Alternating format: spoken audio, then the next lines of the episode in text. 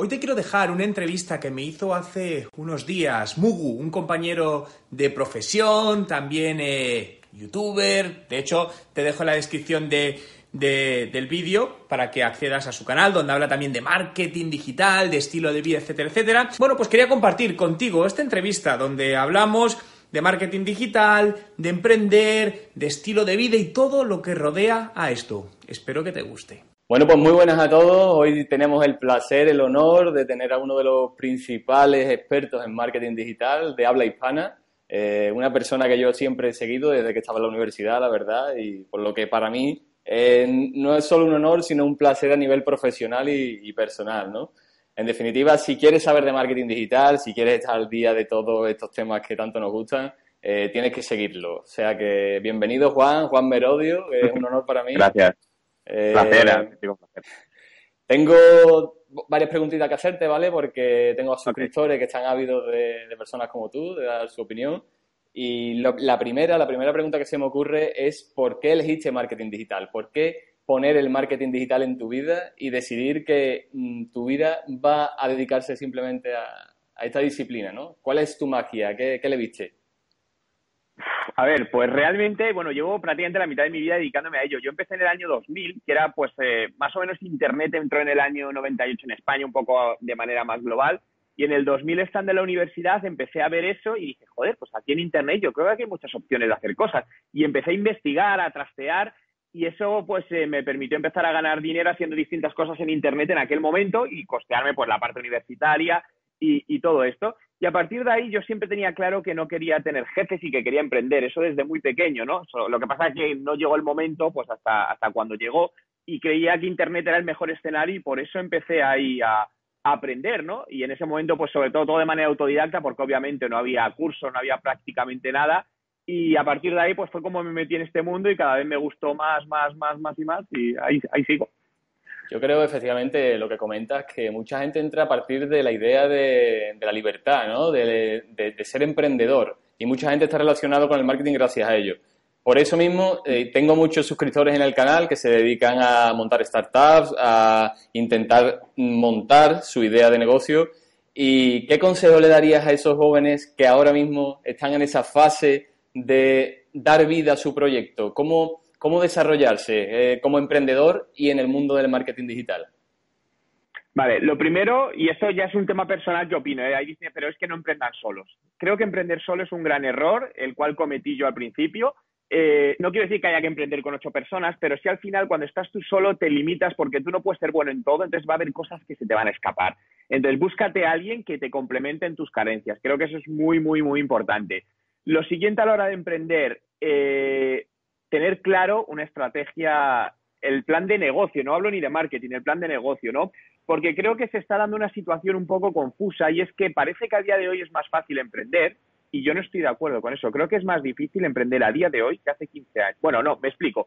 Es más fácil emprender, es más difícil tener éxito. Es decir, ahora es más fácil emprender porque Internet te permite poner un negocio, poner un producto en el mercado a un coste inferior que el que hace 10 o 15 años, pero la competencia es mayor, por lo que para es más complicado a día de hoy hacer que un producto funcione que que lo era hace 15 años, ¿no? Dicho esto, creo que es muy importante y un error que, se comete muchas veces cuando se emprende es no disponer de recursos financieros. Eh, porque al final, a día de hoy, necesitas dinero para poner un producto en el mercado y cada vez más. El marketing digital muchas veces, y esto me pasa con negocios que de repente dicen, no, voy a ir por lo digital que es más barato. Y les digo, no, no, no te equivoques, lo digital no es más barato. Es decir, requiere de dinero si realmente quieres funcionar, ¿no? Entonces yo les diría que esa parte es fundamental. Ahora, el cómo busques el dinero, pues eso pues eh, lo puedes hacer trabajando en algo y destinando ese dinero, como hice yo en su momento, a montar un negocio. Yo no aconsejo nunca entrar con inversores en una primera fase porque estás vendido. Es decir, si tú quieres emprender y quieres dirigir tú el negocio, no tienes, no puedes ofrecer nada a los inversores, que una idea buena, pero eso a nivel de números no, no, no tiene venta. Efectivamente. Eh, bueno, yo ahora mismo estoy montando una startup con un, con un socio y el sistema que estamos llevando es un sistema de participación. O sea, en este caso es el, él, él es el que pone todo el capital y yo estoy dedicando mi trabajo a cambio de un porcentaje de, un porcentaje de esa empresa. Es una, Correcto, sí, pero, mm. claro, pero al final es eso, os complementáis en esa parte, lo que es lo, es lo bueno, ¿eh? Pero se necesita dinero. Al final esto de poner un producto en el mercado y con 50 euros hacerse millonario, yo no creo en estos milagros. Y Juan, en el marketing digital, ¿cómo ser un buen profesional? ¿Cómo, cómo poder avanzar? Creo que hay una clave y es dedicar todos los días entre una y dos horas a aprender. Y en serio, creo que es eh, fíjate que del pasado se venía acostumbrado que los únicos que tenían que reciclarse eran los médicos, ¿no? Porque, claro, un médico no tenía. Y el resto era como ya estudiar la carrera, el máster y ya tu vida solucionada. Y a día de hoy creo que esto ya no es para ninguna profesión y menos para el marketing, con el alto cambio que tiene. Entonces, yo siempre digo, a la gente: tienes que dedicar entre una y dos horas al día a formarte. Y esa formación pueden ser cursos online, eh, que hay plataformas, yo que sé, Udemy, Tutelus, hay cursos brutales por muy poco dinero, incluso gratuitos, MOOCs. Eh, ver vídeos en YouTube, leer blogs, leer revistas, ir a eventos, todo. Pero te tienes que obligar a eso, es decir, como una parte de, tu rutina, ¿no? Cuando muchas veces, eh, a veces a persona le digo esto y dice, es que no tengo tiempo para eso. Entonces, esa es una de las frases que creo que más limita a la gente de conseguir sus objetivos, el no tengo tiempo a, lo cual es falso. al final es una manera de autoengañarnos. Creo que es como colocas todo el tiempo. Es decir, a lo mejor estás dedicando más tiempo a algo que a día de hoy no lo necesita, ¿no? Y a lo mejor dedicar dos horas a formarte puede hacer que tu proyecto de marketing digital, lo que sea, despegue. Y eso creo que es la clave de todo. En relación a esto, decir que, tienes un, grupo, tienes un club de marketing privado que precisamente va, yo creo, orientado a lo que estás contando, ¿no? A, a esos profesionales que tienen que estar constantemente reciclando su información diaria y yo soy uno de los que estoy en esta plataforma. Me gustaría que contaras a la gente para quién va dirigido y por qué la gente tiene que entrar en, tu, grupo privado, que lo pueden encontrar en la descripción del vídeo.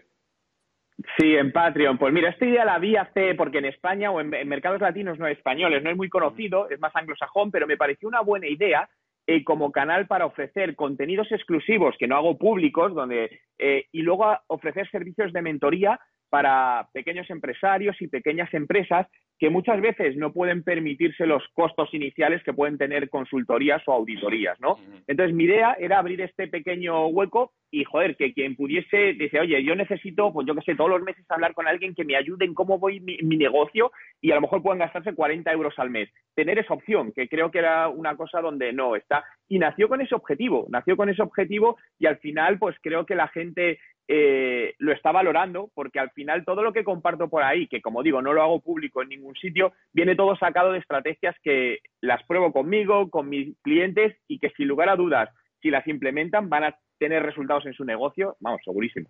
Estupendo. Oye, tu faceta como youtuber, tengo que, tengo que preguntarte.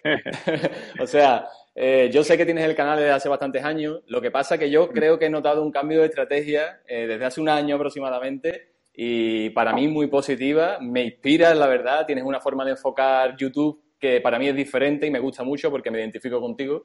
Y nada, quiero que me cuentes un poquito qué, tal te va tú, ese youtuber.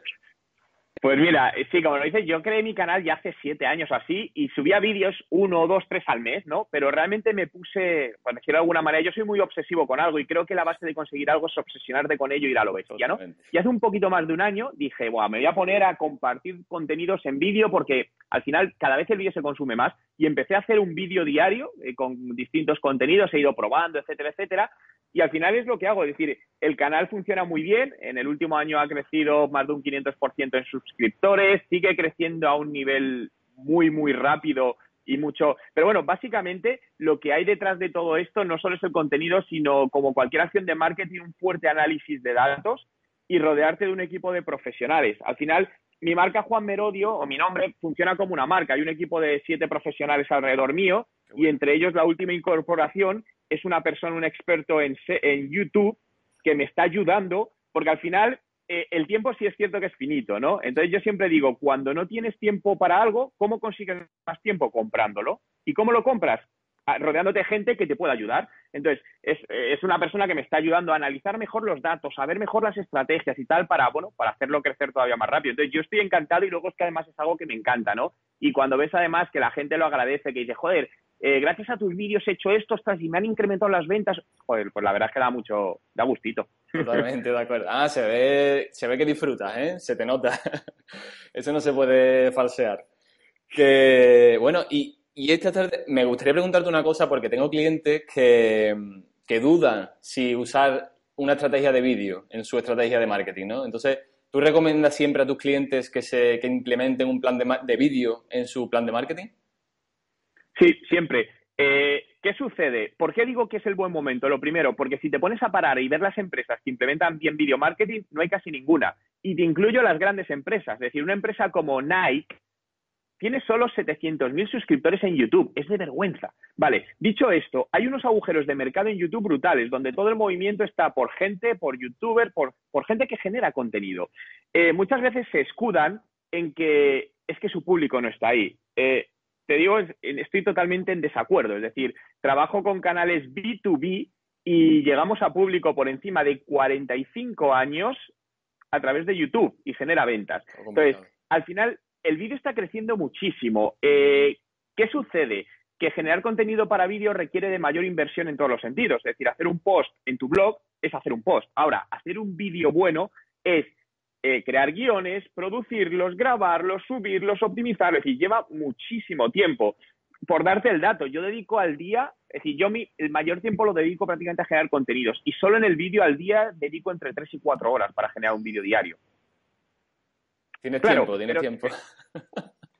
No, pero es un poco, a ver, es un poco lo que te decía antes, ¿no? Cuando le digo a un cliente esto, me dice, yo no tengo tiempo para eso. Digo, vale, y si esta estrategia te hace crecer en ventas un 35%, ¿a qué sacas el tiempo y dejas otra estrategia? Joder, pues si lo miramos desde ese punto de vista, lo que pasa muchas veces decimos, no tengo tiempo para eso, dando por hecho que eso no es importante. Entonces yo ahí es donde digo, para, analiza y vemos qué hacemos. Totalmente. Bueno, y un poquito para hablar de actualidad, para ver un poquito qué está pasando con Facebook. he visto mm. uno de tus últimos vídeos y estoy totalmente de acuerdo. Te quería preguntar sobre todo si crees que esto va a ser un punto de inflexión en, el sector, ¿no? Si crees que a partir de aquí va a haber un cambio de tendencia, si las redes sociales van a intentar gestionarse de otra forma y si los usuarios sobre todo van a notar ahí, no sé, una reticencia a la hora de utilizar las redes.